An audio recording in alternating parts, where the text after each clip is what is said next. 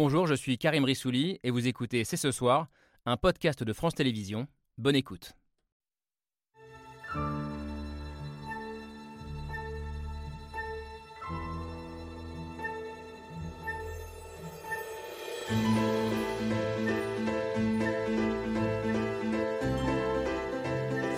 Bonsoir à toutes et à tous, bienvenue, vous regardez C'est ce soir. La Russie doit payer pour ses crimes horribles. Et c'est pourquoi, tout en continuant à soutenir la Cour pénale internationale, nous proposons de mettre en place un tribunal spécialisé soutenu par les Nations Unies pour enquêter et poursuivre le crime d'agression de la Russie. Un tribunal spécial pour juger les crimes de guerre russes, ça fait des mois que les Ukrainiens le réclament. Désormais, les Européens se rallient à l'idée. Après neuf mois de guerre, et alors que chaque jour apporte son lot d'atrocités, la demande de justice et de réparation se fait de plus en plus criante. Mais comment documenter des crimes alors que les combats continuent? Comment retrouver et juger les coupables? Le temps de la justice est-il compatible avec celui de la guerre? On va s'interroger ce soir avec en plateau trois journalistes qui, depuis le début du conflit, recueillent documente, raconte, enquête. Trois femmes dont le travail vient d'être récompensé par le très prestigieux prix Albert Londres. Nous sommes le mercredi 30 novembre 2022. C'est ce soir, c'est parti.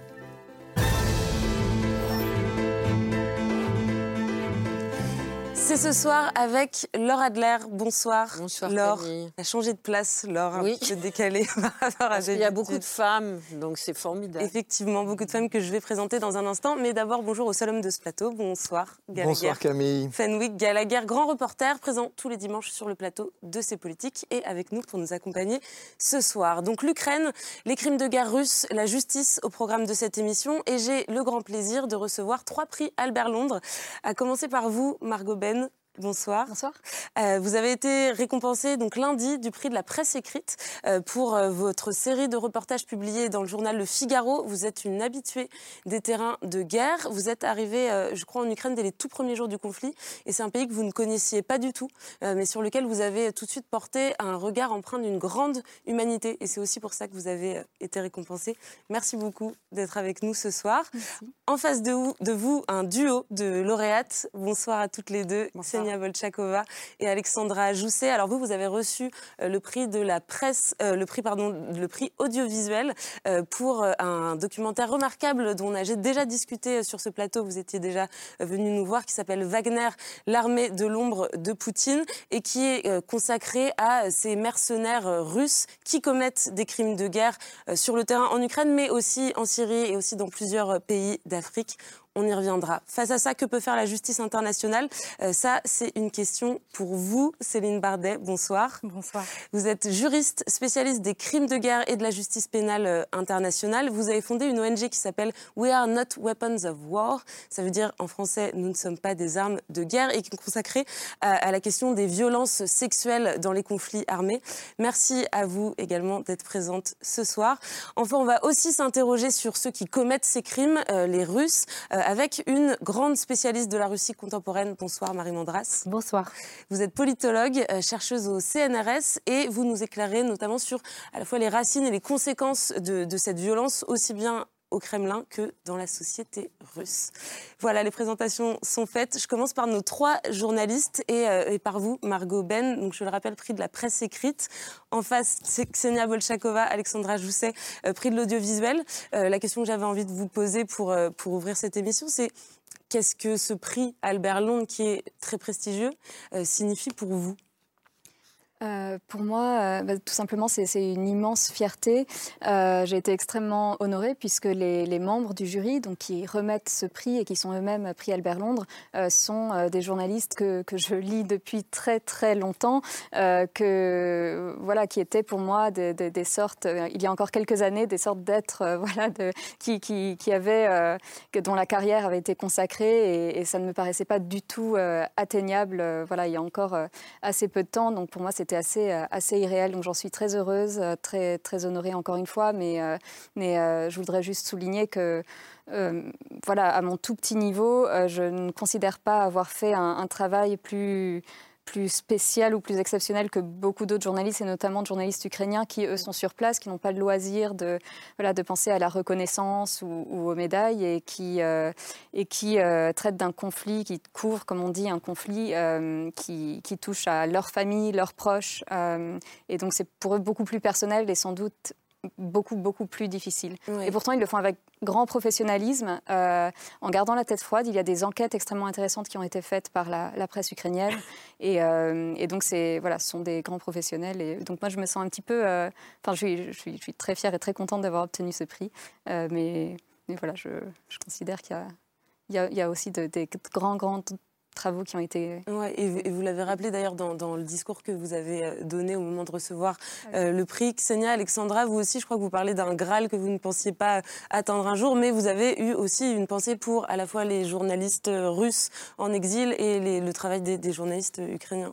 Bah, c'était pour toutes les deux, c'était un rêve de gosse, ce prix. Euh, je pense que Alexandra et moi, on, rêvait de faire ce métier quand on était euh, euh, déjà petite. Et, et, en tout cas, moi, je me disais que j'aurais certainement jamais le prix Albert Londres. Donc, l'idée, c'était de, passer la phase de remerciement et puis surtout de dédier ce prix d'abord à toutes les personnes qui ont accepté de nous parler pour ce film, parce qu'il y a eu énormément de personnes très courageuses qui ont accepté de nous livrer leurs leur témoignages, de nous raconter leurs histoires parfois terribles. Euh, il y a eu euh, euh, des journalistes incroyables qui nous ont aidés, des fixeurs aussi bien en Russie qu'en Centrafrique, qui nous ont aidés à réaliser ce film, qui aujourd'hui d'ailleurs vivent en exil, que ce soit mon amie et collègue Nigina Beroyeva avec qui nous avons travaillé en Russie, qui a été contrainte de quitter ce pays dès le 2 mars parce qu'elle elle avait les flics qui tambourinaient à sa porte et qu'il fallait partir, et qui aujourd'hui vit en exil à Riga. notre fixeur en Centrafrique qui a dû lui aussi quitter Bangui et qui vit aujourd'hui dans un pays voisin depuis le tournage de ce film. Donc ça fait euh, euh, plus d'un an maintenant. Donc c'était aussi à eux qu'on voulait dédier ce prix. Et, cette cérémonie, elle s'est déroulée à Riga, justement, donc capitale de, la Lettonie, pays balte frontalier de, la Russie. Est-ce que vous pouvez nous expliquer rapidement, Alexandra Jousset, pourquoi ce choix de Riga? Pourquoi est-ce que c'est un choix symbolique? Bah, Parce que on a, à l'occasion du prix Albert Londres, on a aussi eu l'occasion de rencontrer euh, les, les, rédactions qui ont été délocalisées, qui ont fui le pays justement à cause de la censure qui sévit en Russie. Euh, et, euh, et, donc il y a là-bas des journalistes qui, eux, veulent continuer à informer, continuer à faire leur travail de journaliste et qui ne peuvent plus faire en Russie. Donc euh, l'idée, c'était aussi de soutenir ces journalistes-là. Et en fait, c'était le prix Albert c'était aussi un pont entre la Russie et l'Ukraine, parce que d'un autre côté, il y a aussi deux prix d'honneur qui ont été remis à des, à des journalistes ukrainiens, comme le disait Margot, mhm. qui, eux, se battent pour la vérité dans leur propre pays. il y en avait un qui est intervenu en direct pendant la cérémonie, qui sortait de l'hôpital, où il avait été blessé sur la ligne de front, et il venait d'avoir euh, d'être opéré par les médecins. Donc euh, c'était aussi un peu le rôle de soutenir toute forme de journalisme. Et je pense que c'est ça le prix Albert Londres. Euh, Albert Londres disait c'est la plume dans la plaie. Bah, c'est la plume dans la plaie de Poutine en Russie et aussi en Ukraine. Et, le but c'était de faire le pont entre ces, deux nations. Ouais, je vais juste citer leur nom à ces, deux journalistes ukrainiens qui ont reçu un prix d'honneur. Je vais essayer de pas trop mal le citer. C'est Sevgil Moussaïeva et Andriy Tsaplienko qui travaillent tous les deux pour un site qui est l'Ukrainska Pravda. Ksenia Bolchakovo, vous parliez de, votre collègue et amie Nigina qui est installée à Riga. Alexandra, vous faisiez sans doute référence au site euh, russe d'information Medusa, l'un des rares à être toujours euh, indépendant. Ksenia, est-ce que la présence de ces voix dissidentes, dissonantes, c'est pas la manifestation, la preuve concrète qu'il n'y a pas qu'une seule Russie lobotomisée à la solde du pouvoir? Bien sûr qu'il n'y en a pas qu'une seule. La question de la, société russe, elle est assez complexe. C'est qu'il n'y a pas une seule société russe. Euh, les, journalistes de Medusa, les journalistes comme Nigina, les journalistes du service russe de la BBC, les journalistes de la chaîne TV Rain qui sont aussi installés à Riga, je crois qu'au total, aujourd'hui, on a à peu près 250 euh, confrères qui vivent euh, en Lettonie et qui ont dû quitter la Russie. ça, c'est pour l'aspect presse. Il y a aussi, quand même, il ne faut pas l'oublier, depuis le début de la mobilisation partielle qui a été décrétée le 21 septembre, on estime, je crois, entre 850 000 et 1 million d'hommes qui ont quitté le pays pour justement éviter d'aller faire la guerre. Alors le font-ils parce qu'ils sont opposés au régime? Le font-ils parce qu'ils euh, ont tout simplement pas du tout envie de mourir euh, en ligne de front et d'être envoyés comme de la chair à canon, euh, se faire désinguer parce que c'est un petit peu ce qui arrive à la plupart de ces jeunes mobilisés? Ça, c'est une question plus compliquée. Mais le fait est qu'il n'y a pas un soutien à 100% unanime comme de temps en temps la télévision d'État russe aimerait nous le faire croire. Je pense qu'il y a une, à peu près les sociologues disent qu'il y a à peu près vraiment une tranche dure de, 15-20% de la société russe qui est euh, extrêmement euh, convaincue que Vladimir Poutine est sur le, sur le bon chemin. Le reste, c'est plus compliqué. Et si vous me permettez l'expression, est-ce que ce sont eux qui aujourd'hui sauvent l'honneur, entre guillemets, de la Russie dont la réputation est quand même très largement entachée tout du moins dans une, grande partie de l'Occident Je ne sais pas si on peut parler de d'honneur. Euh, par exemple, euh, et moi je les comprends très bien, les, confrères ukrainiens euh, nous disent bah, en fait un journaliste russe c'est avant tout un russe. Donc, euh, je ne lui parle pas comme un journaliste ou comme quelqu'un avec qui je pourrais travailler potentiellement, mais parce que du fait de son passeport, mm. il a un passeport russe. Pour moi, c'est avant tout un russe et donc c'est avant tout l'ennemi. Et c'est quelqu'un qui est issu de ce pays qui aujourd'hui agresse le mien. Donc, euh, dans cette situation, il est très difficile de parler de quelconque honneur. Mm.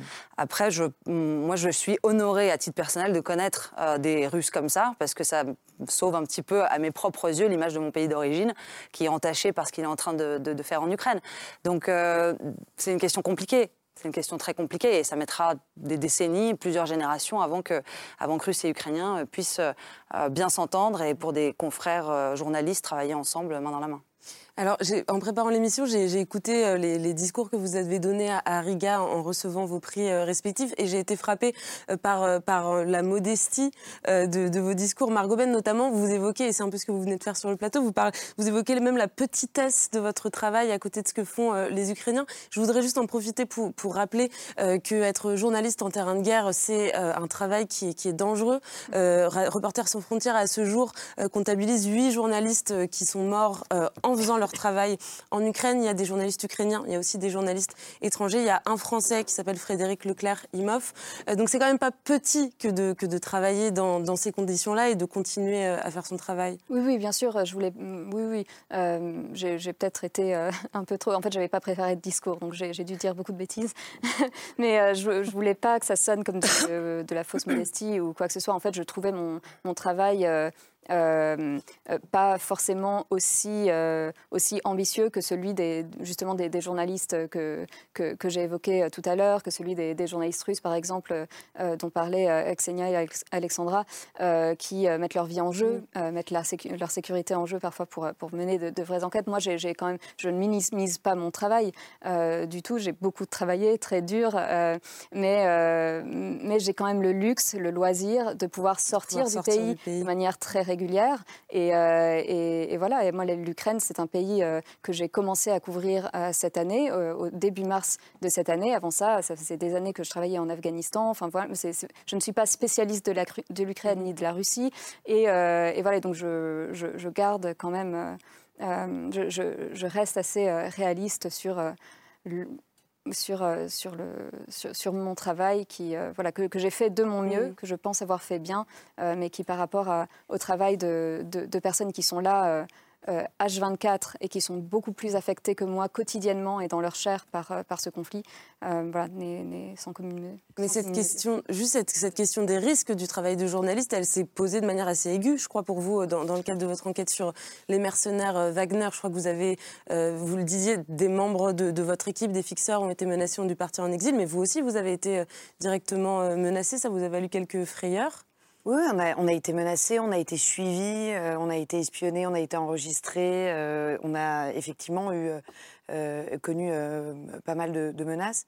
et ça fait partie, enfin je veux dire, on, sait que quand on enquête sur une milice ou des mercenaires, ça va, il y a des chances que ça se passe pas forcément bien, comme quand on va sur la ligne de front ou quand on fait un film sur les talibans, on sait que tout ça peut être compliqué, c'est un risque euh, qu'on a décidé de prendre et avec lequel on est d'accord quand on fait ce métier. Euh, donc c'est pour ça que euh, souvent, quand les gens disent mais t'as pas peur, euh, bah non, parce que c'est quelque chose qu'on a réglé avec nous-mêmes euh, il y a 15 ans quand on a décidé qu'on voulait faire ce métier. C'est parce que je pense qu'on n'a pas tous peur des mêmes choses. Mhm. Il y a des gens qui ont très peur d'un point de vue sécuritaire. moi, je vois pas en quoi ils ont peur. Et il y a des choses sur lesquelles je suis complètement paniquée, genre l'enfermement, le manque de liberté. Il y a des gens qui sont capables d'être spéléologues, quoi. Donc c'est l'altitude. c'est l'altitude. Donc ce que je veux dire, c'est que chacun a sa phobie, mhm. ce que je respecte tout à fait.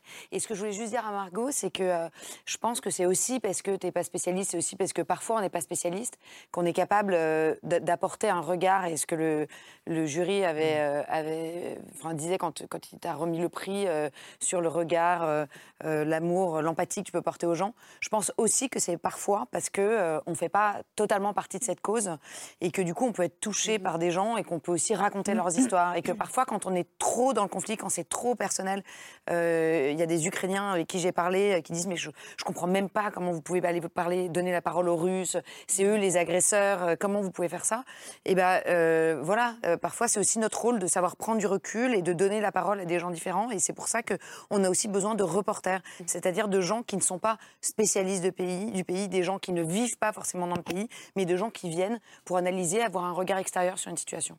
Laure alors, je crois qu'il faut rappeler que les reporters de guerre femmes, elles existent depuis longtemps, et notamment depuis la guerre d'Espagne mais que ça fait quand même vachement plaisir de voir qu'il y a trois filles sur le plateau qui ont obtenu le prix Albert Londres, parce qu'il y a des filles, évidemment, dans le, dans le curriculum vitae de ce prestigieux prix Albert Londres, mais il n'y en a pas tant que ça. Et j'ai lu vos articles, Margot, vous êtes, comme souvent les femmes, extrêmement modestes, mais ce qui est peut-être caractéristique de votre regard, c'est non seulement l'empathie, telle que vous venez de euh, le dire tout de suite là, mais c'est aussi l'attention portée à l'importance des femmes en Ukraine. Est-ce que si vous étiez un homme, vous auriez compris à ce point cette importance aussi rapidement sur le terrain? Alors, je ne peux pas parler. Tout d'abord, merci. Mm. Euh, merci beaucoup pour vos mots qui me touchent beaucoup. Euh, je, ne peux pas parler au nom euh, voilà, des hommes. Je ne sais pas ce qu'un ce qu'un non, mais c'est naturellement que vous avez fait ça. C'est vrai que souvent, les femmes ont. Enfin, en, règle générale, encore une fois, on n'est pas un, groupe homogène, mais, mais, mais bien souvent, c'est vrai que, que, des journalistes femmes soit accèdent à des environnements qui, auxquels les hommes n'ont pas forcément accès. C'était vrai, par exemple, en Afghanistan pour la, la sphère domestique, pour, voilà, pour tout un tas de situations. En Ukraine, c'est vrai que peut-être que pendant que, que, d'autres euh, voilà, se, spécialisaient plus sur le conflit en tant que tel et les combats en tant que tels, euh, c'est vrai que j'ai essayé, je ne suis pas du tout la seule, mais j'ai essayé de, de, regarder aussi ce, ce, qui se déroulait à côté. Alors bien sûr, j'ai couvert euh, voilà, le, conflit, les bombardements, etc. Mais il y avait aussi des choses qui, qui, découlaient de ces mmh. bombardements. voilà, des, des mères qui, qui, devaient vivre avec leurs enfants et faire tourner, tourner la, la maisonnée euh, alors qu'il n'y avait plus de maison. Euh, il y a des femmes qui ont été euh, violées, agressées sexuellement.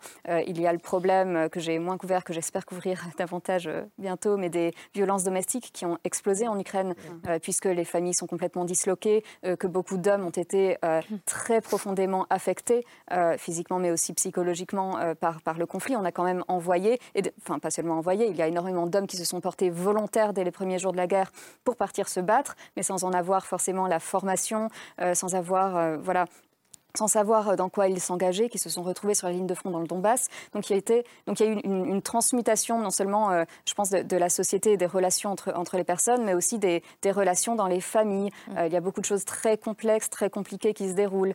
dans certains villages, il y a ceux qui ont collaboré, qui n'ont pas collaboré. Tout ça, mm. ça influe sur les dynamiques sociales, bien sûr, mais sur les dynamiques familiales, sur les amitiés. Il y a, il y a beaucoup de violences physiques, verbales, etc., qui découlent de ça. Et comme bien souvent, ce sont les femmes euh, qui en sont les, premières victimes. Et, justement, vous, dites euh, que, le reportage qui vous a le plus marqué, pas forcément celui que vous préférez d'ailleurs, vous dites euh, qu'il n'est pas forcément très bien écrit, que vous aurez pu mieux l'écrire, mais c'est un reportage qu'on a du mal à lire sans avoir vraiment la, gorge qui se serre, qui, qui, est intitulé Les soldats russes violaient sauvagement les femmes après avoir tué les hommes. Et donc dans ce reportage, vous rencontrez une psychologue euh, qui prend en charge euh, des, femmes de, tous âges qui ont été euh, victimes de viols par les soldats russes. ce qui est frappant dans la parole de cette femme, c'est ce qu'elle décrit.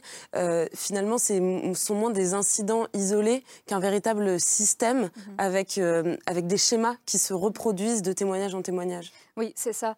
moi, il y, a, plusieurs choses qui m'ont frappé dans, son témoignage. Il y a déjà cet aspect euh, systématique, alors à, l'époque, il était encore beaucoup trop tôt dans le conflit pour que je puisse parler euh, de viol systématique. Hein. c'est quelque chose de, très lourd. Il faut faire des études, il faut recenser, il faut, voilà, il faut des chiffres pour pouvoir dire que c'est systématique. Mais en tout cas, moi, à mon petit niveau et avec les, les, les, témoignages que je récoltais, j'avais cette impression effectivement d'un modus operandi avec souvent les hommes qui venaient, qui, enfin, pardon, les troupes russes ou pro-russes qui venaient, qui pillaient les maisons, qui prenaient tout ce qu'il y avait à prendre, euh, qui torturaient les hommes euh, et, euh, et, qui, qui violaient les femmes, voire les, les filles. il y a aussi voilà, tout plein d'incidents avec des enfants, etc. Donc on avait cette impression de, d'une part de barbarie, mais de barbarie organisée. donc il est encore tôt, ou en tout cas moi, je, je n'ai pas la capacité de dire si effectivement les ordres venaient d'en haut, ou bien si c'était tout simplement des, des, soldats, des soldats improvisés euh, russes qui avaient été envoyés au front, euh, qui n'avaient aucun cadre et qui euh, simplement étaient sous toute la journée, et, donc des débordements qui, ont découlé de ça. Je, suis incapable de dire aujourd'hui exactement qui a donné les ordres et, ce qui s'est déroulé. Ce que je suis capable de dire, c'est qu'il y a euh, de très, très, très nombreux témoignages euh, de femmes, de petites filles, d'hommes aussi, euh, qui, qui, ont subi ce type, ce type d'agression. Et ce qui, moi, m'a vraiment frappé, c'est qu'il ne s'agit pas entre guillemets, euh, seulement de, de viol, il s'agit vraiment de, tout un tas de tortures qui ont mhm. été infligées. Euh, il s'agissait vraiment de, de, détruire le plus possible la population ukrainienne et les Ukrainiens. Euh, voilà, il y, avait, il y a des femmes aussi à, qui on a dit, en tout cas m'a-t-on dit, que, que, qu'il fallait que la population ukrainienne soit remplacée par, par les Russes. Donc il y avait toute cette... Mais ça, on retrouve ça dans, dans de nombreux conflits aussi. Hein, quand, quand, le viol est utilisé comme une arme de guerre, on retrouve souvent ça, cette thématique du, remplacement de la population en essayant de, faire enfanter à des femmes euh, locales des, enfants euh, voilà, mm. voilà, de, l'autre pays, du pays agresseur. Euh, voilà. Mais ce qui m'a aussi frappé dans, ce témoignage, moi, c'est quelque part la pudeur euh, de cette euh, psy et, la manière dont tout ça l'a affectée elle aussi. parce que les témoignages étaient extrêmement troublants, extrêmement forts, mais elle aussi avait une manière de raconter qui était très particulière et, et je sentais qu'elle aussi avait été très profondément affectés euh, par ça. C'est, enfin, je, vais faire rapide, mais, mais quand je parlais des journalistes ukrainiens qui, qui, sont eux aussi profondément affectés par ce conflit et qui malgré tout continuent de bosser et, de bosser de manière professionnelle, cette psy aussi a été profondément affectée. Ce sont des, des femmes et des filles qui auraient pu être, d'ailleurs, qui auraient pu être sa fille. Elle me disait qu'elle avait une fille du, même âge. Euh, et pourtant, elle continuait de bosser de manière très professionnelle en gardant la tête froide. Et voilà, moi, je je tire mon chapeau à tous ces gens euh, qui, qui, tout de même euh, euh, continuent de bosser avec énormément de sérieux et, avec toujours l'idée que justice peut-être sera faite. Mmh.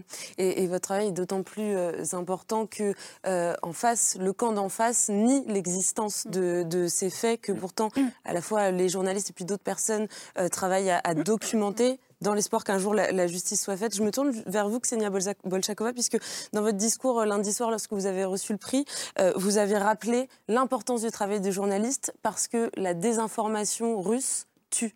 Qu'est-ce que ça veut dire? Bah, ça, ça, veut dire ce que ça veut dire. Euh, à cause de la désinformation, à cause de la propagande que beaucoup de Russes euh, ont regardé ces 20 dernières années à la télévision, euh, on leur a répété à longueur de journée que, que l'Empire russe devait survivre et que pour ça il fallait aller tuer euh, des gens dans le pays voisin, euh, bah, ils, ont beaucoup de gens ont l'impression que, que là c'est la Russie qui a été attaquée, qu'il faut qu'elle aille se défendre, qu'il faut qu'elle défende ses frontières, euh, que c'est une histoire de survie. Et pour ça, des, des, ils sont prêts eux-mêmes à aller tuer. Donc dans ce, dans ce sens-là, la désinformation tue. c'est je disais ça aussi par rapport à Wagner, par rapport au sujet qu'on avait traité avec Alex, parce que c'était un des, un des aspects du travail euh, de, de, Prigogine et de sa, et de sa milice, c'est justement aussi la désinformation. La désinformation mm. avec euh, ces fermatrolls qu'ils ont installés un petit peu partout, euh, d'abord en Russie, puis aujourd'hui en Afrique, qui propagent de fausses informations, qui attisent la haine. Aujourd'hui, par exemple, en Centrafrique, c'est monter un sentiment anti-français. donc la désinformation, la propagande tue, au sens propre du terme. Mm. Margot Ben, vous utilisiez le terme de barbarie organisée. Vous avez notamment euh, documenté euh, Boucha. Il y, a, des enjeux quand vous arrivez sur une, scènes de crimes de guerre à une telle échelle qui sont immenses. Est-ce que vous en avez conscience quand vous la découvrez, cette scène, de, l'importance du travail que vous allez commettre sur, euh, sur place, sachant que la Russie, elle, de son côté, parle de, mise en scène? Mm. Donc il y a toute cette question de la véracité? Est-ce que c'est quelque chose que vous avez à l'esprit quand vous travaillez ou seulement après ou pas du tout? Euh, oui, en quelque sorte. Enfin, quand on découvre ce type de scène, je pense qu'on pense à rien d'autre que ce qu'on a en face des yeux. Moi, je me disais pas, je vais documenter des crimes de guerre. Moi, grande journaliste, non. Je, voilà, il y avait des, des, des, rangées de corps euh, dans, dans les rues. Euh, bon, l'idée, c'était de, montrer, en fait, de montrer. Et, la manière dont j'ai essayé de, le montrer dans, dans l'un de mes articles, euh, c'est c'était enfin j'ai essayé de, tout montrer en fait je enfin je, je, découvrais ça un peu comme un, comme un enfant découvre une image découvre une scène et donc je racontais tout simplement ce que je voyais. Je ne suis pas trop allée dans, l'analyse, mais j'ai dit cette personne avait l'air de fuir, elle a été tuée par derrière, euh, ces personnes sont mortes dans leur voiture, il y a des corps qui sont, enfin pardonnez-moi, hein, mais des, corps ou des membres qui ont été euh, mis à feu dans des pneus. Euh, et, et, donc, en fait, je décrivais ce que, ce que je voyais. Et donc, je pense que voilà, ça est utile puisque, puisque pas seulement mon travail, hein, bien sûr, mais le travail des journalistes, le travail des enquêteurs euh, sera extrêmement utile par la suite. Euh, mais euh, mais quand, on, quand on voit ce genre de scène, on n'a pas tout de suite en tête, on a, on a, on a en tête l'importance de ce qu'on est en train de faire. Mmh. On, a, on a en tête qu'il faut absolument raconter et détailler chaque, chaque petit élément qui pourrait éventuellement avoir son importance. Euh, mais euh, mais je, ne réfléchissais pas forcément dans les, minutes, les premières minutes où j'ai découvert ça, aux, conséquences à long terme de tout ça. Après, effectivement, euh, on commence à y penser puisqu'on parle entre journalistes, on, compare ce qu'on a vu. et puis, bien sûr, il y a cette propagande russe voilà, qui est assez, assez impressionnante et à laquelle on avait accès en temps réel puisque les émissions russes, voilà, on peut les voir. Et... Il y avait, il y avait autre chose aussi autour des les premiers jours à Boucha et Irpeigne à Gastomel, quand, quand tous ces crimes ont été découverts, quand il y a beaucoup eu question de viol. Les autorités ukrainiennes aussi ont, commencé à balancer des chiffres en disant euh, euh, il y a 250 000 cas de viol. C'est un chiffre qui est invérifiable. Euh, du côté russe, on disait il y en a zéro. Et donc nous, journalistes sur le terrain, on est un peu, on est un peu pris entre les, entre, entre les feux de la guerre des chiffres, la guerre de l'information, parce que dans toute guerre, il y a aussi elle, elle s'est fait virer. Elle s'est fait. L'Ukrainienne qui avait dit il y a eu 250 000 cas de viol. Ce que je veux dire, c'est que Parce la propagande, elle existe aussi des deux côtés. Il faut faire attention quand on est journaliste. Et, c'est extrêmement difficile. Il faut faire quelque chose aussi de très important parce que nous, on n'est pas là. Et vous, vous nous faites comprendre ce qui se passe mm. parce que vous transmettez sincèrement ce que vous avez vu. Donc, on vous croit. Donc, on comprend ce qui se passe. Il y a un rôle d'acteur, témoin, de transmission et de sensibilité et d'émotion. Mais justement, grâce à vous. Justement, sur, parce que c'est impensable tant de barbarie. Et, sur cet établissement des, faits, je voulais, je voulais vous poser la question, Céline Bardet. Donc, je rappelle que vous êtes juriste euh, spécialiste de, de la justice internationale. Quel est le rôle que euh, des journalistes comme Margot Ben, Alexandra Jousset, euh, Ksenia Bolchakova peuvent jouer pour établir les faits, pour peut-être qu'un jour la justice puisse faire son travail? Non, mais tout ce qui est euh, documenté euh, par les journalistes, etc., peut, peut être utilisé. Est-ce qu'un jour, elle pourrait être amenée à témoigner euh, devant une cour? Bien sûr, mais ça s'est passé auparavant, hein, au mmh. tribunal pénal international pour l'ex-Yougoslavie. On a eu... on a utilisé des, documentaires, des photos, des articles, on a fait témoigner des journalistes. Donc oui, oui, bien sûr, ça permet de corroborer de corroborer des choses. Donc c'est extrêmement important. Après, le travail euh, de, j'ai toujours une petite réaction sur euh, le mot, euh, enfin le travail de documentation de crimes de guerre. Enfin, il peut être fait par plein de gens, mais après le travail juridique de documentation des crimes, c'est quand même c'est un tout petit peu différent, quoi. Donc moi j'ai toujours la réaction de la juriste enquêtrice comme ça, mais mais non non, bien sûr que c'est extrêmement important et ça l'est d'autant plus aujourd'hui qu'on a encore plus les, possibilités de le faire que ne serait-ce il y a 25 ans euh, quand il s'agissait du conflit en, ex-Yougoslavie. Quand vous dites que le travail est, différent, Margot Ben, utilisez le terme d'enquêter. Qu'est-ce qui va euh, concrètement différencier ce qu'un enquêteur ou une enquêtrice va faire de ce que Margot Ben fait quand elle décrit avec une minutie mm. incroyable euh, un corps brûlé mm. dans un pneu, une victime dans telle position elle, se joue où la, Non, non, c'est une excellente enquêtrice. non, non, non, mais la description, et c'était intéressant aussi ce que, ce que tu disais parce que la question des détails, c'est super important. Parce que parfois, sur des procès, c'est des choses Ce sont des petits détails. Moi, j'ai des procès qui ont basculé sur des petits détails. Donc, c'est extrêmement important, ces choses-là. Non, mais c'est extrêmement bien documenté. Après, enfin, comment dire? Documenter un crime, regarder quelque chose, alors, cette expression que tu as eue, parce qu'on dit, voilà, j'arrive à Boucha et je vois et je décris ce que je vois. Tout le monde peut le faire en fait et, et c'est documenté. Après, la question de la justice, si on parle de la justice, c'est l'étape de qualifier mmh. ça voilà. Et, de construire, en fait, ce qui s'est passé, c'est ce qu'on appelle l'analyse. Donc, c'est de tout remettre dans le contexte. C'est évidemment de vérifier euh, toutes les sources, la fiabilité de ce qui est, de ce qui est fait. Et c'est reconstruire un contexte. C'est ensuite rentrer ces faits pour voir comment on les qualifie. Est-ce que ce sont des mmh. crimes de guerre, des crimes contre l'humanité? Est-ce que c'est constitutif de génocide? Euh, et d'identifier aussi les auteurs. Parce qu'on parle tout le temps de justice, mais je veux dire, la justice pénale, elle vise des auteurs. Donc il faut aussi pouvoir identifier ces auteurs-là. Donc c'est un peu tout ça, ce travail. Marie Mandras, comment, vous réagissez à, tout ce qui vient de se dire sur le plateau? La première chose, je, je voudrais euh, féliciter euh, ces trois jeunes femmes.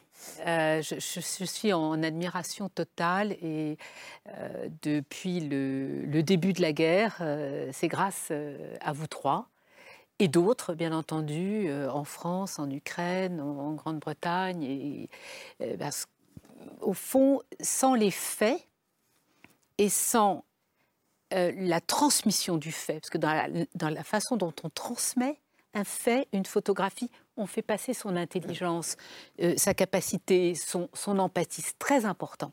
Donc, euh, et euh, je suis aussi très fière, au nom de Sciences Po, où je suis professeure, parce que vous avez toutes les trois étudié à Sciences Po.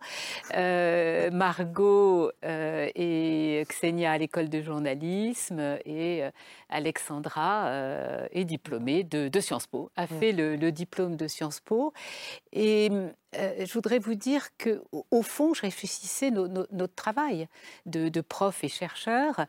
Euh, bien, bien sûr, euh, nous, formons des, personnes comme vous dans des métiers très différents. Ça peut aller de, de juriste, nous avons une école de droit, journaliste, futur chercheur universitaire, démographe, économiste, diplomate international. Et, et, et au fond, euh, le, creuset, c'est vraiment, je trouve, l'apprentissage de, cette curiosité intellectuelle et humaine euh, qui fait que dans ces différents métiers, au fond, il faut les mêmes qualités. C'est vraiment, euh, et c'est ce qui nous rapproche. je voudrais aussi dire à quel point j'étais émue en écoutant Margot, parce que j'avais l'impression d'entendre euh, la voix de mon amie Anna Politkovskaya, mm-hmm. Mm-hmm. qui m'a tout appris sur euh, la Seconde Guerre russe en, Tchétchénie. Une journaliste euh, russe qui a été assassinée en 2006, qui a documenté notamment les crimes de guerre de l'armée russe en Tchétchénie. Voilà. Et donc Anna était d'abord toujours face à ce dilemme. Quand on est reporter de guerre, on fait prendre de grands risques à ses interlocuteurs. Et donc, comment est-ce qu'on voilà, comment est-ce qu'on fait l'équilibre? Euh, et, elle m'expliquait, mais euh, tu, sais, au fond, euh, les personnes ont besoin de parler, c'est essentiel. Et ce que j'ai compris rapidement en Tchétchénie, me disait-elle, c'est qu'il faut construire les archives de la guerre. Sinon, après, la guerre, elle n'est plus là. Et d'ailleurs, c'est ce qui s'est passé en Syrie. Il n'y a pas eu ce moyen de construire les archives de la guerre. Or, la première et la seconde guerre en Tchétchénie, nous avons les archives. Hmm. Elles sont là.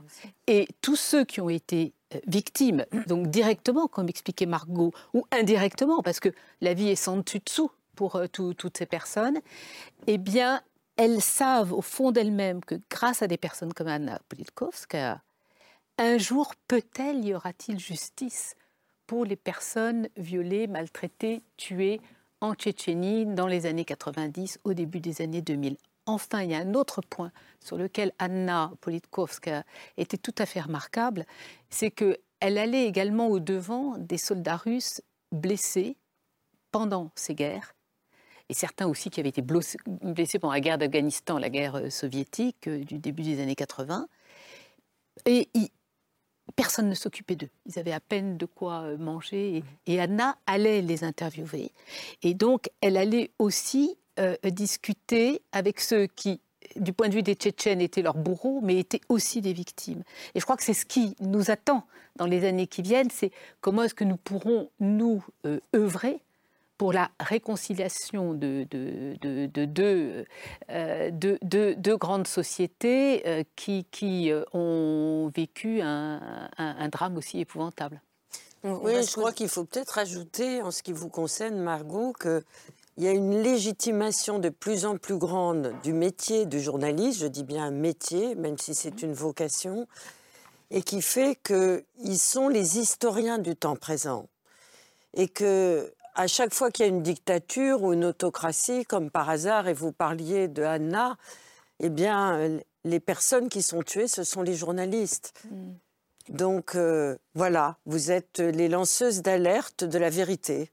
D'ailleurs, euh, c'est assez intéressant de, voir que l'une des premières choses que faisaient les, les, Russes, les troupes russes, quand elles arrivaient, quand, elles prenaient des, villes et des villages ukrainiens, euh, c'était de, déjà de, couper toutes les, les, lignes téléphoniques et, les, tours télévisées et de remplacer les médias mmh. locaux ah par de la propagande russe. Mmh. Dans les villes et villages qui étaient ou qui sont toujours contrôlés par les Russes aujourd'hui en Ukraine, il y a des, pamphlets, des journaux, des, pas des magazines parce qu'ils ne sont pas autant de... Voilà, il y a des radios, des radio locale, euh, ouais, à, Izium, par exemple, ils, étaient dans les locaux de, la radio locale euh, et, ils diffusaient toutes sortes de. Ce qui était intéressant, c'est que c'était un soldat euh, qui mm. animait tous les matins l'émission du matin de Radio Z à Izium. Mm. il ne se présentait jamais, évidemment, on n'avait pas le nom, le prénom ni le matricule. Et les gens écoutaient aussi parce que c'était la seule façon d'avoir des informations sur l'heure de passage du bus qui allait ramener un petit peu de pain, mm. un petit peu de ah nourriture, comment est-ce qu'on pouvait circuler en ville mm. Est-ce qu'il y avait mm. des opérations de nettoyage, de, euh, des arrestations qui étaient menées? Donc est-ce que c'était safe? Est-ce que c'était, euh, est-ce qu'on était en sécurité pour sortir de chez soi? Donc les gens étaient obligés, en plus d'écouter cette radio, où euh, avec ces informations, on distillait mm. le message que, que les Russes voulaient faire passer. Exactement. Exactement. On, va, on va avancer un peu et revenir à la, question de la, de la justice. Euh, on a parlé euh, des, crimes de guerre que, que vous avez documentés, des, des, viols, des assassinats, des pillages.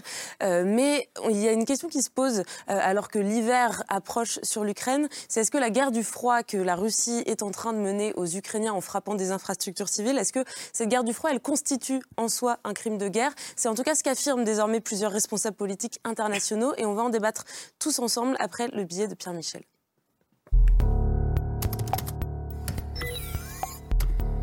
Viser les civils, faire un maximum de victimes pour Poutine, le froid comme arme de guerre, mais aussi source de futurs crimes de guerre. This brutalization of Ukraine's people is barbaric. Il fait nuit. Станом на цей вечір відключення тривають у більшості областей та у Києві.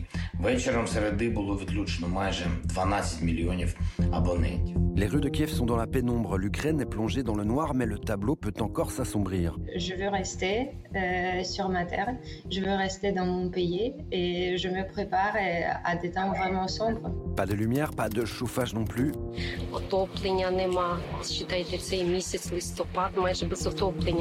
On le sait en plus, ce n'est que le début.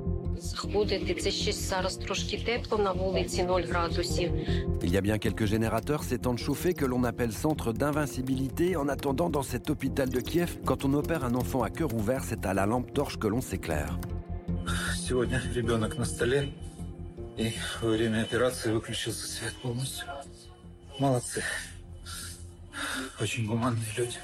Hier, c'était l'enjeu de la réunion des membres de l'OTAN. Heat, water, electricity, for children, for the elderly, for the sick. These are President Putin's new targets. Le froid comme arme, plus que cela, le nouveau moyen que Poutine a trouvé pour commettre de nouveaux crimes.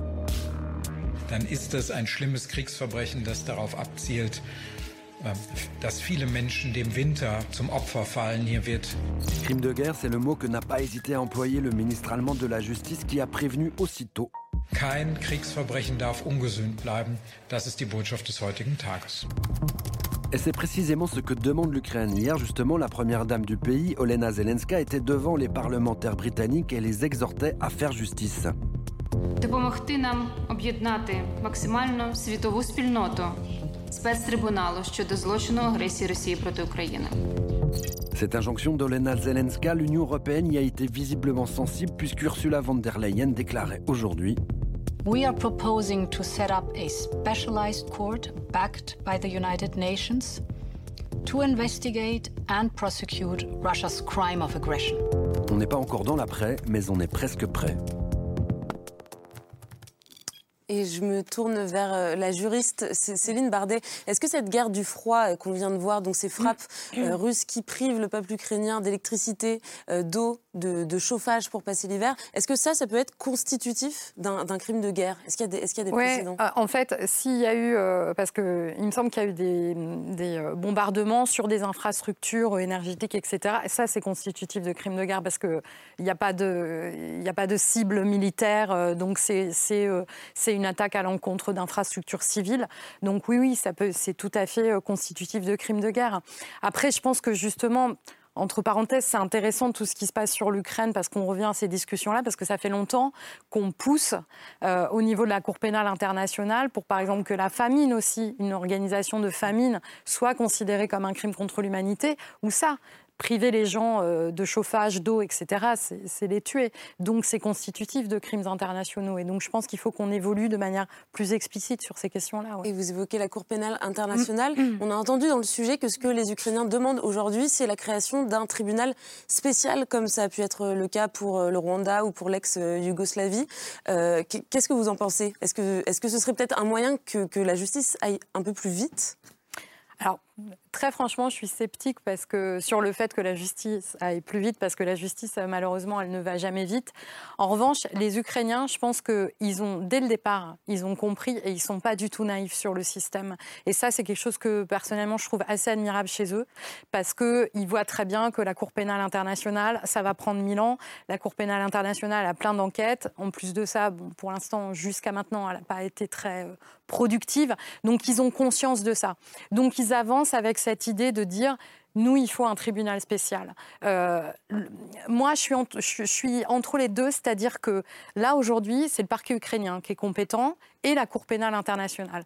Là, maintenant, on est en train de dire, hop, on va rajouter un nouveau tribunal. Et là où, en fait, on voit entre le discours de la Première Dame et la réponse de l'Union européenne, il y a un petit, alors aussi, elle n'est pas juriste, il y a un petit mix parce que il y a la question de dire, est-ce qu'on crée un tribunal spécial, par exemple, comme on l'a fait pour l'ex-Yougoslavie? Ok, qui jugerait tout, en fait, qui prendrait la compétence de tout, comme ça, ça allège la Cour pénale internationale, ok, et, ça pourrait être pas mal, parce que ça permettrait d'être focus et d'avancer. Ou est-ce qu'on crée un tribunal aussi pour la question du crime d'agression? Parce que ça, c'est une vraie utilité parce que la Cour pénale internationale ne peut pas juger le crime d'agression concernant l'Ukraine. Le crime d'agression, c'est le, fait que la Russie ait envahi l'Ukraine. Voilà, le fait que la Russie ait envahi l'Ukraine. Et c'est un crime international qui est rentré dans les statuts de la Cour pénale internationale. Attention, mais la Cour pénale internationale n'est pas compétente sur ce crime pour l'Ukraine pour des raisons euh, de procédure que j'ai même pas envie de développer ici, mais voilà, parce que l'Ukraine n'est pas partie, n'a pas ratifié la Cour pénale internationale. Mais euh, donc voilà, d'ailleurs, il faut pas ratifié euh, Pardon Est-ce que vous savez pourquoi Alors, ça aussi, c'est une question, parce que moi, je, reproche beaucoup à l'Ukraine aujourd'hui de ne pas le faire, parce qu'entre-temps, ils auraient pu le faire. Et c'est assez étrange, je trouve, qu'ils ne le fassent pas, euh, parce qu'ils devraient le faire. La, Cour pénale, la, la Fédération de Russie. Ils ont été déçus par l'inaction, parce qu'ils l'ont sollicité, je crois, en 2014, il ne s'est rien passé. Et elle n'a commencé à intervenir qu'à partir de 2022. Donc il y a le sentiment qu'elle ne les a pas suffisamment servis jusque-là, voilà, qu'elle n'a pas été assez rapide. Ouais, il serait possible d'imaginer l'un et l'autre. C'est-à-dire C'est-à-dire que euh, le, tribunal de la haie travaille sur un certain nombre de, de, cas ou de types de crimes et qui est ce tribunal spécial euh, pour l'Ukraine qui se saisissent euh, un partage des tâches. Du crime d'agression. Voilà, mais moi, voilà. Ce, qui, pourrait être intéressant finalement. Non, mais ce que je pense, c'est que la question de créer un tribunal pour traiter du crime d'agression, ça, c'est certain que c'est utile parce que de toute façon, sinon, ça veut dire qu'on ne pourra pas le traiter et ce qui est quand même euh, concernant l'Ukraine et la, Russie. Mm. Camille, dans, son propos introductif, posait la question suivante. Est-ce que euh, le temps de la guerre et celui de la, de la justice, bah, est-ce que ces deux temps sont, sont compatibles?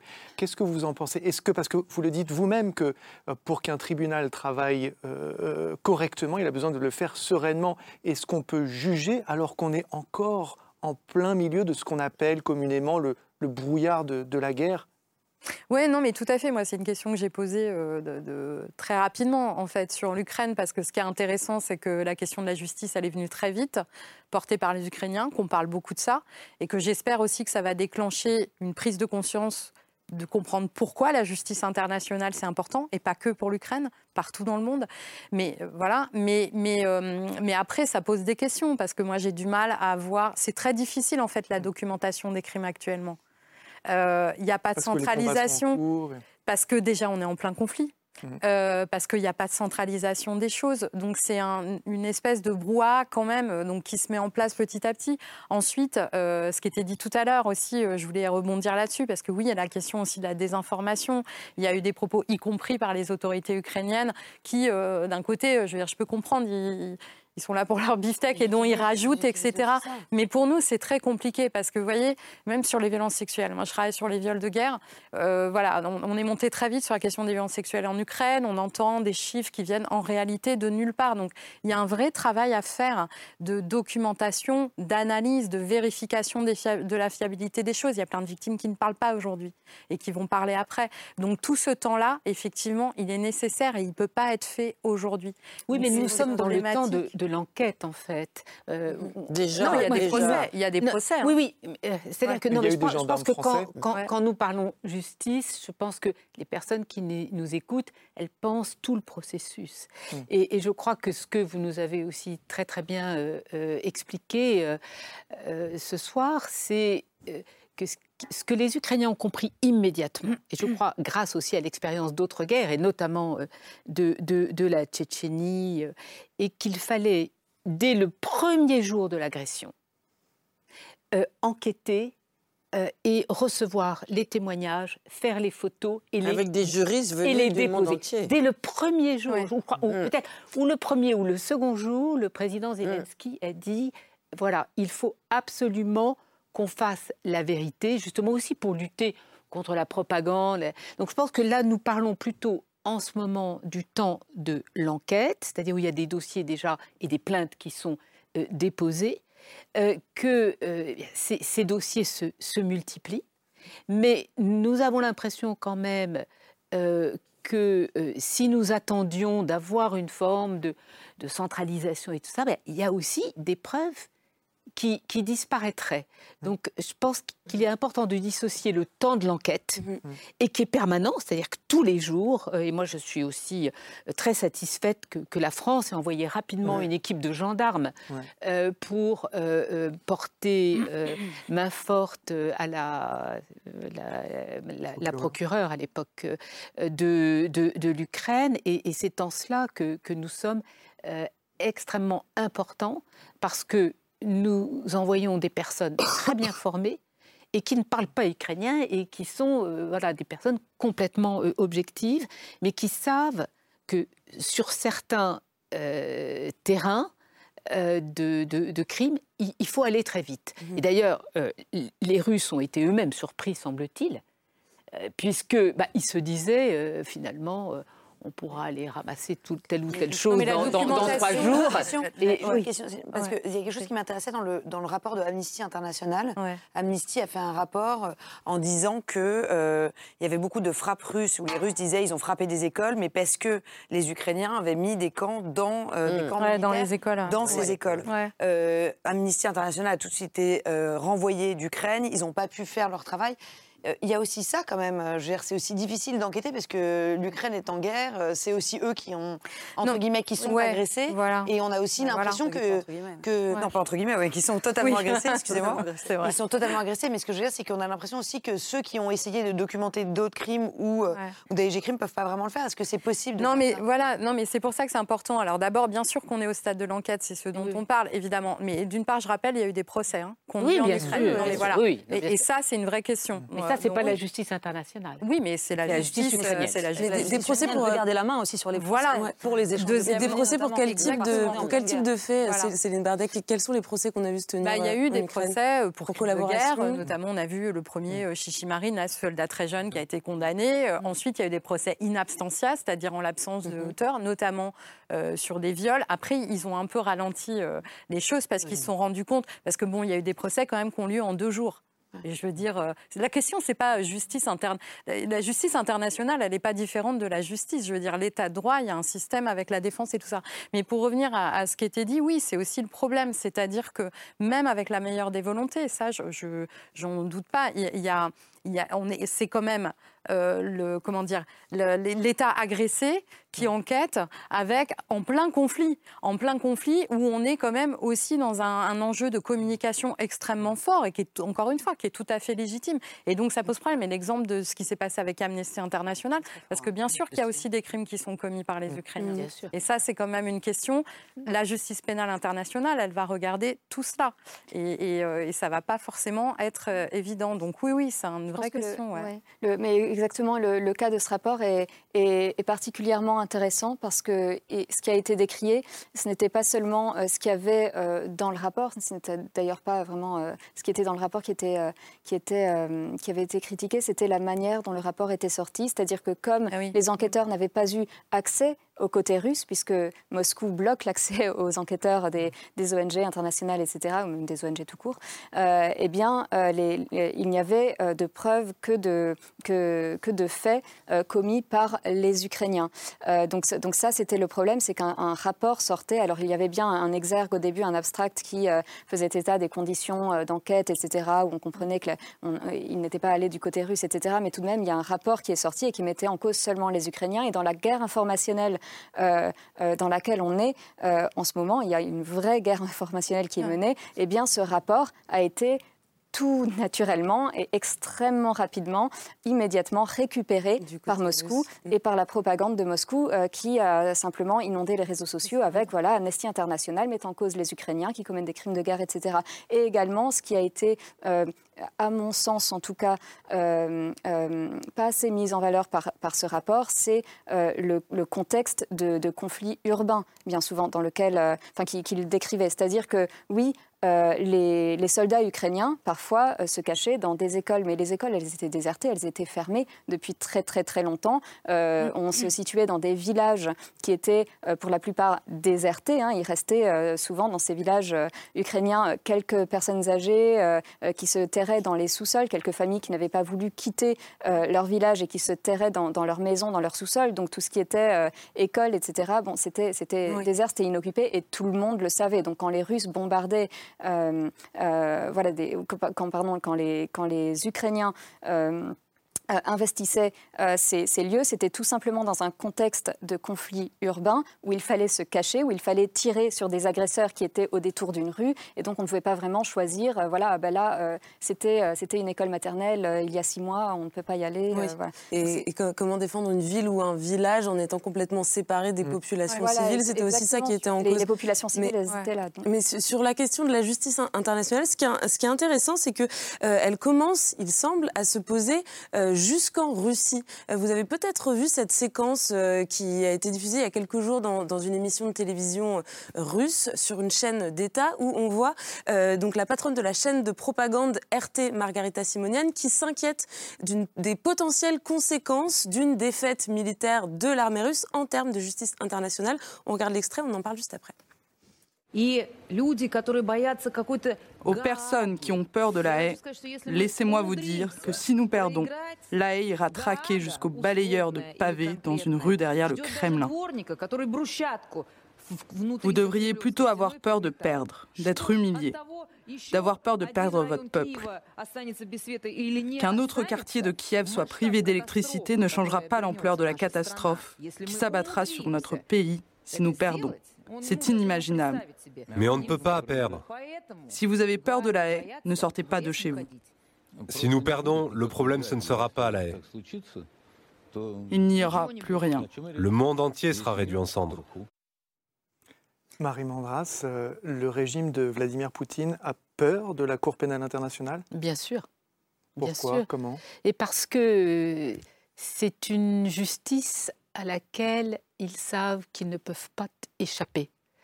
Euh, alors que tout ce régime est construit depuis 23 ans mmh. sur l'impunité totale.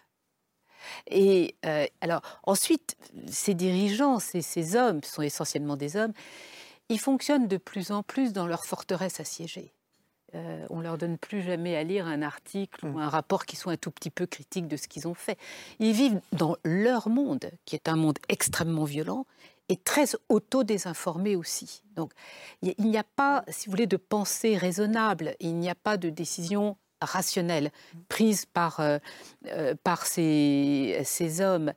Euh, et ils ont pu se maintenir au pouvoir pendant toutes ces années en construisant un système où il est absolument impossible enfin, pour qui que ce soit, une institution ou un citoyen russe, de les obliger à rendre des comptes.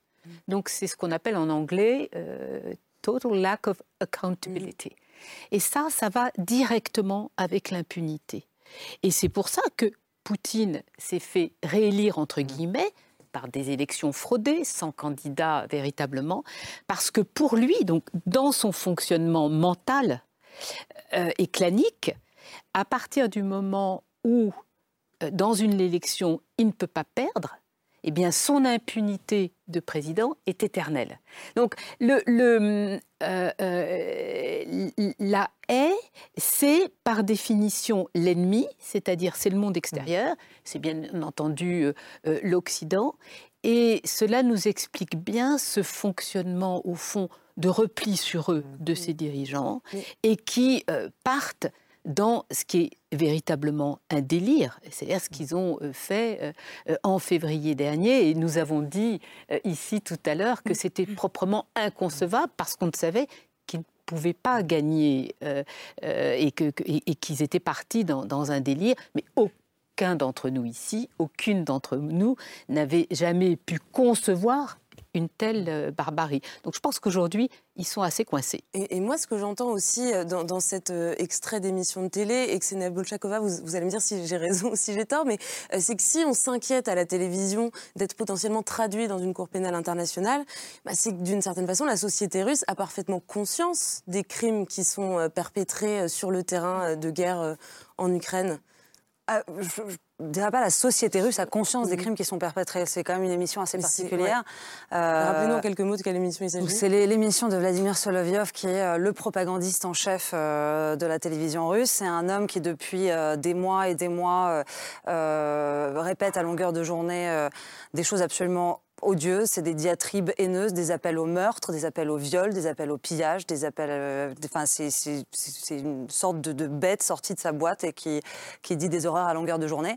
Euh, et, et c'est le pire. C'est vraiment le pire de ce que vous pouvez voir. Il est sous sanction. Et il est sous sanction. Euh, il en veut beaucoup. Il avait deux grandes villas euh, en Italie qui coûtaient 8 millions d'euros chacune, qui s'est fait euh, gentiment sanctionner, enfin confisquer, pardon.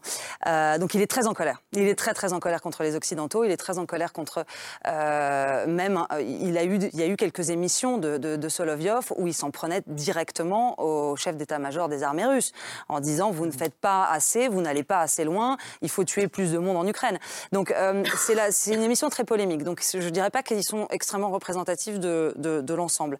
Euh, Mais on a beaucoup parlé dans les premiers temps de la guerre d'une forme de, de déni de, la société russe. Le mot guerre, on n'avait pas le droit de le prononcer, et d'une façon de se protéger aussi qui consistait à juste ne pas regarder ce qui se passe. Est-ce qu'aujourd'hui, ça, ça, a changé, ça a basculé? La seule chose qui a changé, c'est que les familles sont touchées directement par la guerre aujourd'hui parce qu'ils ont des proches qui partent combattre. Mmh, mmh. Jusqu'au 21 septembre, les gens ne voyaient pas cette guerre, préféraient ne pas la voir, préféraient ne pas y penser du tout, ça n'existait pas. C'est-à-dire que dans les rues de Moscou, les jeunes allaient en boîte de nuit, sortaient, euh, euh, voyaient leurs copains, dans toutes les villes du pays par ailleurs. Hein. Et puis l'Ukraine, c'était quelque chose qui était loin, on préférait fermer les yeux. Et donc il n'y avait absolument pas du tout de, euh, prise de conscience, même pas de l'existence d'une guerre, mais des crimes encore moins. Ce qui a changé là beaucoup, c'est cette mobilisation, c'est le fait qu'il y a déjà en quelques, en quelques semaines énormément de victimes je vais raconter juste une histoire assez, assez personnelle, mais le, mari de, ma petite cousine, qui a 24 ans, est parti mobiliser euh, deux jours après euh, bah, le début de la mobilisation. Euh, sur, ils ont passé une semaine à la frontière dans un petit camp d'entraînement, histoire de se, de se préparer au départ. quatre jours à Kupiansk. Sur les 120 bonhommes qui étaient partis, ils sont deux à être revenus. Deux, deux, c'est des gamins, c'est des gamins qui n'ont jamais combattu, qui ne savent pas mm. combattre. Et donc quand ces gamins reviennent qui ont politiquement, s'ils sont jamais intéressés à la guerre. Ils n'ont jamais vraiment regardé Solovyov. Ils n'ont jamais vraiment été intéressés par ce qui se passait en Ukraine. Ils voulaient juste vivre tranquillement et fermer les yeux sur, euh, sur un régime. Euh, certes, c'était une autocratie, mais tant que ça ne les touchait pas dans leur vie quotidienne, ça ne les concernait pas et puis ça allait très bien. Donc là, c'est en, train de, c'est en train de changer peut-être. C'est peut-être ces jeunes qui vont revenir euh, avec un, un trauma euh, post, euh, enfin un, un, vrai PTSD, qui vont être traumatisés par ce conflit, par ce qu'ils ont vu, qui vont peut-être faire bouger et, les lignes un petit peu. Et aussi, Xenia, le, le, mensonge. C'est-à-dire qu'on leur a menti à ces jeunes et on Bien a sûr. menti à leur famille. Et cela, ça ne touche pas seulement les deux qui reviennent, mais il faut savoir que pour les autres, Souvent, le, corps, la famille ne, ne, peut pas avoir le corps. Ils sont quelquefois laissés derrière et ce sont les Ukrainiens qui euh, les, les enterrent. Et les très graves blessés, c'est ce qu'on cache tout de suite. Parce que précisément, ce sont des, personnes qui vont parler. En fait, on leur ment, ils ne savent pas pourquoi ils y vont. Et, euh, quelquefois, on leur dit, bah, tu pars, mais euh, tu ne vas pas en fait aller en Ukraine, tu vas d'abord aller, euh, alors ça peut être Belgorod, ça peut être bon, une, une, région euh, voisine, et, cette impression que qu'on vous ment pour aller vous faire tuer pour la patrie, je pense qu'il y a un moment où ça ne fonctionne plus. Ce, ce, mensonge, il a été alimenté pendant des années et il y a même encore oui. des soldats qui reviennent qui croient encore avoir combattu des nazis en Ukraine. Ça, ouais, je veux dire, ça, ça, existe quand oui. même, ouais, c'est quand même assez présent. Euh, mais là, moi, là où moi je vous rejoins sur le côté régime aux abois, c'est qu'il y a de plus en plus de lois qui sont passées. C'est-à-dire que déjà, on n'avait pas le droit de parler de guerre, qu'il y avait euh, une censure de guerre absolument terrifiante euh, dans les médias. Aujourd'hui, les, même les femmes de soldats n'ont plus le droit euh, de parler aux journalistes. Oui. C'est-à-dire que tout ça, ça passe, euh, c'est passible de prison, de, de 15 années de prison. Oui. Donc, euh, le Kremlin a peur. Le Kremlin a peur et on limite absolument toute prise de parole sur ce sujet, quel qu'il soit. Et on l'a vu avec euh, la mise en scène absurde des fameuses femmes de soldats ouais. et mères de soldats ouais. qui ont été reçues par Vladimir Poutine, où la moitié identifiée. la moitié c'est des actrices, l'autre moitié c'est des, des, députés de Russie unie. Enfin, je veux dire, on, on, on voit très bien que, euh, que, que, ça craque un peu sur les fissures, enfin qu'il y a des fissures et que peut-être ça va exploser à un moment donné. Mais pour l'instant, ils essaient de, de, de, de, tenir tout ça ensemble. Mm -hmm. Ce qui est, ce qui est super intéressant aussi, euh, euh, juste pour, pour ajouter à ça, c'est la surreprésentation de minorités ethniques parmi les, les gens qui ont les, les, jeunes hommes qui ont été euh, envoyés au front. Ouais. C'est pas forcément euh, des jeunes moscovites de classe moyenne, euh, étudiants à l'université, qui ont été les premiers à être envoyés au front. ce sont des gens de, de, du plein milieu de la, la, la Sibérie ou de la Sibérie orientale, etc. Des gens qui déjà étaient laissés pour compte, qui vivaient dans des conditions très, très rudes, qui se sont engagés dans l'armée pour raisons financières, pour, mmh. pour nourrir leur famille, ou bien mmh. tout simplement parce qu'encore une fois, comme, comme vous le, le disiez toutes, euh, euh, eh bien, ils étaient euh, mal ou peu informés euh, sur ce qu'ils allaient faire, en fait, très exactement en Ukraine. Et, et, en fait, et tous ces gens-là, il, y a aussi eu un petit peu, apparemment, il y, a, enfin, il y a de plus en plus de, voix, quelques voix qui s'élèvent pour dénoncer la, corruption locale avec des, maires de villages, etc., qui, qui, qui, étaient OK pour que pas mal d'hommes aillent au front, etc. bref, donc, il y a une, petite gronde qui semble émerger. Il y a des, sur des réseaux sociaux, il y a quelques personnes, il ne faut pas exagérer, ce n'est pas non plus le, mouvement du siècle pour l'instant, mais il y a euh, des, groupes de personnes qui, commencent à s'organiser, des membres de la diaspora, euh, de, de, des bourriates, etc., qui créent des petits groupes Facebook, etc., qui commencent à, grogner et à dénoncer euh, le fait que ce sont des minorités ethniques en premier lieu qui sont envoyées comme chair à canon dans ce pays voisin sur lequel ils ne savent rien, tout cela pour les projets du Kremlin. Euh, donc ça aussi, ça pourrait éventuellement, euh, éventuellement participer à cette déstabilisation euh, du régime dont, dont voilà, dont, dont, et des hommes de familles pauvres. Exactement. Ils voilà. ne peuvent pas acheter leur parce que c'est curieux parce que les enfants de députés n'y vont pas à la guerre. Ouais, c'est ça. C'est-à-dire qu'on a quand même des jeux comme ça. C'est toujours comme ça. C'est parti parce qu'on a quand même l'idée que c'est jamais. Oui, c'est les services militaires en France. Justement, est-ce que tant que les que les enfants de députés, tant que les moscovites de classe moyenne n'iront pas à la guerre, on ne verra pas émerger un mouvement anti-guerre plus plus puissant Bah ils sont partis. Ils sont partis. Ceux qui pouvaient partir, 150 000 qui sont partis. Le problème, c'est quand même cette classe moyenne qui pouvait se rebeller, cette classe moyenne qui pouvait dire quelque chose et qui était informée. C'est eux qui ont pris les avions avec les billets d'avion à 3 000 dollars l'aller ouais. ou à 9 000 et qui sont tous partis. Ouais. En fait, ça va être ça la question d'après. C'est qui pour se rebeller? Mhm. On continuera à se poser la question en plateau. Malheureusement, il ne reste que quelques minutes et je voudrais qu'on termine avec le choix de Laure qui est venue avec un livre comme tous les soirs. Oui, mais c'est un livre euh, qui est signé de Galia Kerman et de Stéphane Courtois, un livre tout à fait extraordinaire, tellement il est bien documenté, tellement il est prolixe en angle de vue et de thématique sur cette guerre dont nous avons parlé depuis le début de cette émission.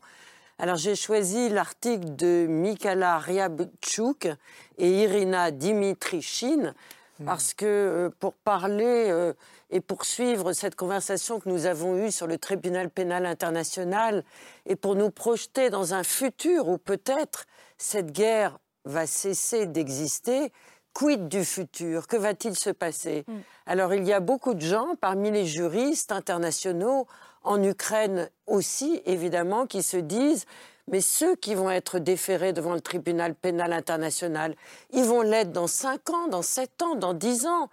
Et qui seront ces gens-là? Ben, Ça sera peut-être les seconds couteaux. Ça ne sera pas Vladimir Poutine, ça. ne va pas être Prigogine. Euh, ça. ça. va être des gens qui vont payer pour les autres, pour ceux qui ont été les véritables penseurs de cette guerre. Alors, ce, papier est absolument extraordinaire parce qu'il est d'une complexité terrible. Je ne vais pas me lancer dans des arguties juridiques devant vous et devant Marie, mais il est évident que l'invasion de l'Ukraine par la Russie constitue un crime. crime d'agression. Un crime d'agression. Donc ça, c'est déjà acquis. Mm. Il est évident aussi que la manière dont les populations civiles, sur le plan juridique, constituent un autre crime. Hmm. Donc ça fait déjà deux crimes. Maintenant, le questionnement, semble-t-il, le plus central politiquement pour l'avenir de la réparation de l'Ukraine, c'est la qualification du génocide. Hmm. Y a-t-il génocide ou pas? Et c'est là, que l'article est absolument extraordinaire et génial d'inventivité et d'argutie juridique. Alors là, ils se mettent, ces deux personnes, essaye de se remettre dans le discours de Poutine. Et en, se remettant dans les pas du langage complètement dingue de Poutine, ils disent que là, il y a peut-être justement possibilité de génocide. Parce que Poutine a parlé de nazification, a parlé des Ukrainiens comme nazis. Mais la nazification, pour ces deux personnes, ça veut dire la désukrainisation ah, la dénazification. La dénazification veut dire désukrainisation. Mhm. Donc ça veut dire que les Ukrainiens, en étant qualifiés de nazis, ne sont pas un peuple qui a une légitimité à vivre, une civilisation qui a une légitimité à exister, un peuple qui a le droit d'utiliser sa langue. C'est pas seulement la nation, c'est le peuple. Et à partir du moment où c'est le peuple, les, enfin, l'existence même du peuple qui se trouve mis en cause, alors là, il y a peut-être possibilité d'introduire le terme de génocide. Mmh je ne sais pas ce que vous en pensez je, toutes les deux. Très rapidement. Je rappellerai très rapidement qu'il y a 90 ans, euh, il y a eu euh, le, génocide de, famine en Ukraine, le, le Holodomor. Ah bah justement, et c'est évidemment ce qui, pour les et Ukrainiens, que les Ukrainiens ont fait le travail de mémoire. C'est le socle, c'est le, le, le, Holodomor. Est-ce que vous me donnez 20 secondes Alors vraiment, 20 secondes, mais pas Comme nous avons parlé de, de, nos métiers et, et de ce pays très difficile qu'est qu'est la Russie.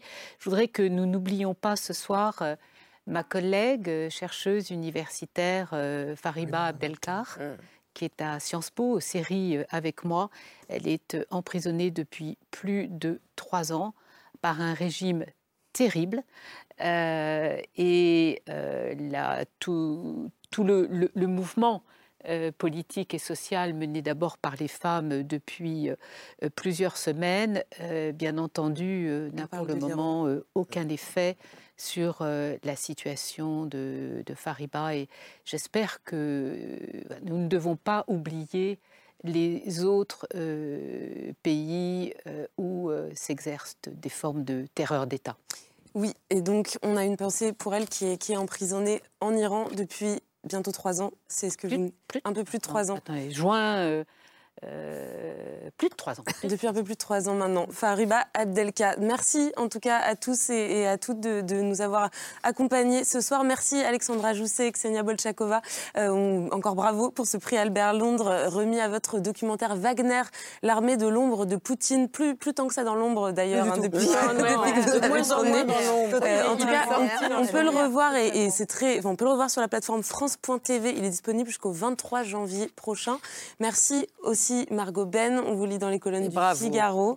Bravo, également. on peut retrouver tous, vos, reportages sur le site du Figaro. Ils ont tous été rassemblés sur la même page pour qu'on puisse découvrir votre euh, travail. Euh, merci aussi Marie Mandras euh, d'avoir été présente. Céline Bardet. vous pouvez retrouver, je le précise pour ceux qui nous regardent, vous pouvez retrouver l'émission en podcast. Elle est disponible sur toutes les plateformes de streaming. Je remercie aussi Laure et Gallagher. Merci Camille. à très vite. C'est ce soir revient dès demain aux alentours de 22h50. Bonne fin de soirée.